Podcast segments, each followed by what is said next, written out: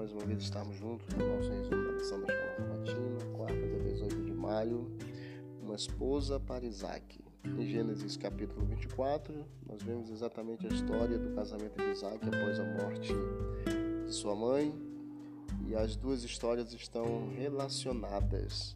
Observe que Abraão ele não queria que seu filho se casasse com uma mulher cananeia qual foi o motivo que levou Abraão a não querer que Isaac casasse com uma mulher cananeia? Vamos ver exatamente a resposta no capítulo 24 de Gênesis, que nos diz que ele temia que seu filho fosse influenciado por aqueles povos e acabasse se afastando do próprio Deus.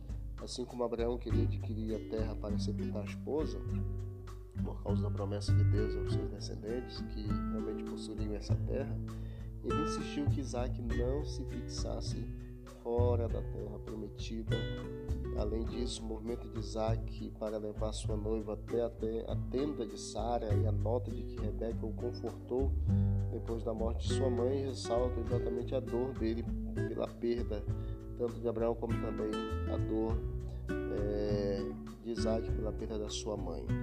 História do casamento está cheia de orações e respostas a orações e é rica em lições sobre exatamente a providência de Deus e a liberdade do ser humano.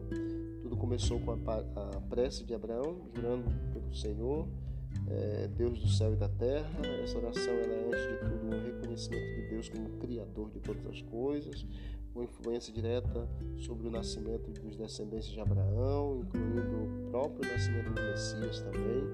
E aí nós vemos que Abraão deixou em aberto, no entanto, a possibilidade de que a mulher não respondesse ao chamado.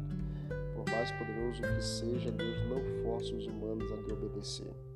Embora fosse o plano de Deus que Rebeca seguisse Eliezer, ela poderia ter exercido sua liberdade de não seguir.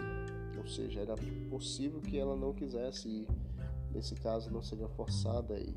Portanto, vemos nesse relato bíblico de Gênesis 24 outro exemplo do mistério de como Deus nos deu como humanos o livre-arbítrio, uma liberdade que Ele não desrespeita de nenhum de nós.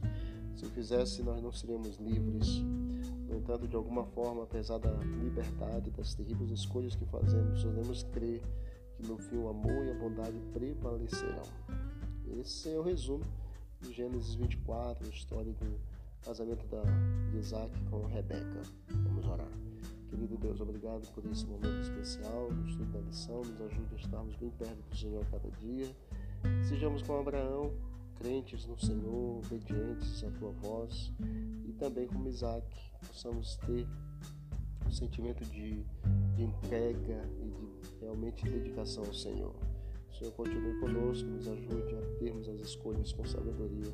Em nome de Jesus. Amém. Deus abençoe a todos. Vamos que vamos para o avante.